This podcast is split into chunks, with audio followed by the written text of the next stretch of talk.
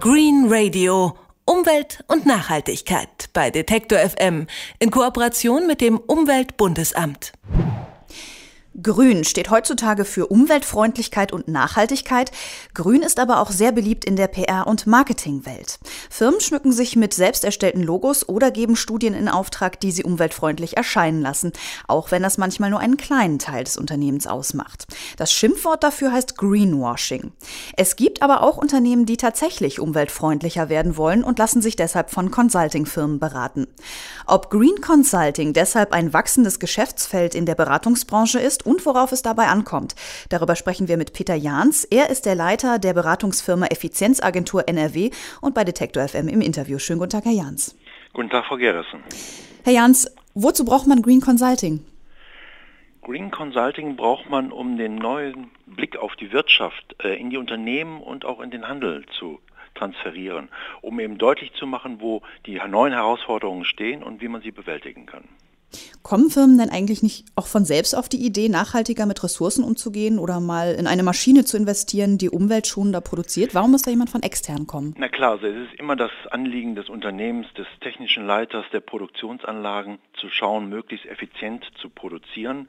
Aber Green Production oder umweltgerechte Produktgestaltung geht eben weiter als das Übliche, was im Betrieb den Unternehmensvertretern ähm, vertraut ist.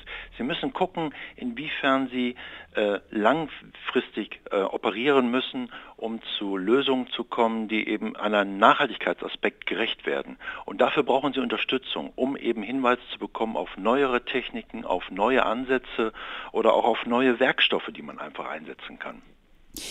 Es gibt aber auch Kritiker, ähm, die sehen sogenanntes Greenwashing. Da werden Vorwürfe dann immer lauter, wenn zum Beispiel ähm, ja einfach nur Marketingstrategien umgesetzt werden. Äh, das gleiche Logo wird einfach in Grün einfach nochmal gedruckt. Wo sehen Sie in Ihrer Arbeit die Grenze zum Greenwashing? Also wir sind immer sehr bedacht, dass es wirklich zu Umsetzungen kommt und zu messbaren Verbesserungen in der Umweltverträglichkeit. Dass also eine Produktionsanlage, die beraten wird, wirklich nachher durch die Investitionen auch dazu beigetragen hat, dass weniger CO2 emittiert wird, dass weniger Rohstoffe verbraucht werden oder dass die Produkte, die jetzt auf den Markt gebracht werden von dem Unternehmen, nachhaltiger, wirklich mess messbar nachhaltiger sind. Das Greenwashing ist in der Tat eine Gefahr, aber es wird nur von Unternehmen betrieben, die, sage ich mal, mehr im Handel sind, in kurzfristigen Produktionszyklen produzieren und Produkte auf den Markt bringen, weil langfristig lässt sich Greenwashing nicht durchhalten, weil das in der großen Breite des Marktes und der Transparenz, die heute auch durch das Internet gegeben ist, nicht durchhaltbar ist, über drei, vier Jahre lang ein Produkt durch Greenwashing nur am Markt zu halten. Wie bemessen Sie denn genau die Ergebnisse Ihrer Arbeit? Gibt es da Vorgaben, wie zum Beispiel, ähm, wir wollen in Zukunft 10 Prozent weniger Wasser in der Produktion verwenden? Ja, so in der Art ist es eigentlich am anschaulichsten, auch für die ganzen Mitarbeiter aus dem Unternehmen, mit denen wir da an die Sachen rangehen. Wir machen vorher eine Bestandsaufnahme, wie viel Wasser wird verbraucht, wie viele Rohstoffe werden eingesetzt, wie viel Energie wird benötigt und damit auch CO2 emittiert. Und dann gehen wir hin und gucken, wo Verbesserungspotenziale sind, wie das miteinander zusammenhängt. Wenn man weniger Wasser braucht oder das Wasser im Kreislauf führt, braucht man weniger Energie, weil das Wasser auf Temperatur gehalten wird. Sie haben dadurch weniger CO2-Emissionen.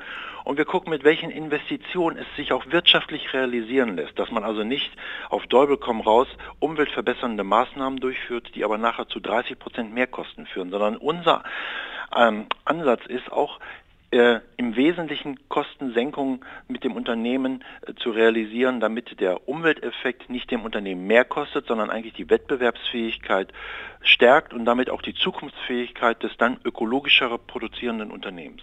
Sie hatten ja eben schon gesagt, dass Sie in erster Linie natürlich auch darauf gucken, dass Unternehmen umweltfreundlicher, ressourcenschonender ähm, produzieren, ohne sich selbst, sage ich mal, zu ruinieren. Wenn Sie so zurückblicken oder auf Ihren Kundenstamm mal so insgesamt schauen, lohnt sich das? Lohnt sich umweltfreundliches Produzieren? Auf jeden Fall. Also von den Unternehmen, die wir beraten haben, haben 95 Prozent nachher kostengünstiger produzieren können. Dort haben sie also zeigen können den Unternehmern, wie sie durch ökologische Ansätze eine bessere äh, Produktions Kostensituationen realisieren können, also günstiger produzieren können, wettbewerbsfähiger sind durch ökologisch orientierte Maßnahmen. Das war bis den, bisher den Unternehmen nie so vor Augen klar geworden. Sie haben äh, immer nur gesehen, dass sie Umweltauflagen einhalten müssen. Und 5% der Unternehmen, ich habe ja gesagt, 95% haben die Kosten reduzieren können, bei 5% der Unternehmen war das nicht möglich. Dort war es eben so schwierig mit den Einsatzstoffen, mit den Betriebs- und Hilfsmitteln, dass man, um ökologischer zu produzieren, auch mehr Aufwendung hatte. Aber das ist wirklich nur ein kleiner Teil der Unternehmen. Gibt es denn typische Fehler, die Ihre Kunden bisher immer gemacht haben? Also gibt es etwas, das wirklich immer wieder auffällt, wo man sagt, an der Stelle, da könnte man einsetzen? Ja, es wird oftmals nur auf die Kernprozesse geguckt. Man guckt nicht so oft auf die Peripherie, was im Umfeld der Produktion noch so anfällt. Und man schaut auch oftmals nicht auf die komplexen Zusammenhänge. Wenn Sie eine längere Produktionsstraße hatten, was kann man denn einsparen, wenn man vorne was verändert, dass man am Ende der Produktionsstraße dadurch auch noch Einsparungseffekte hat und das mit ökologischen Ansätzen, mit anderen Betriebsmitteln eben erreichen kann.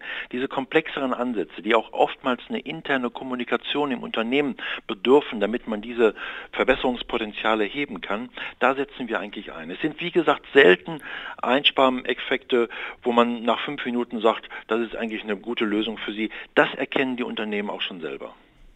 Das sagt Peter Jahns. Er ist der Leiter der Effizienzagentur NRW, die Firmen berät, um ressourcenschonender zu arbeiten. Vielen Dank für das Gespräch, Herr Jahns.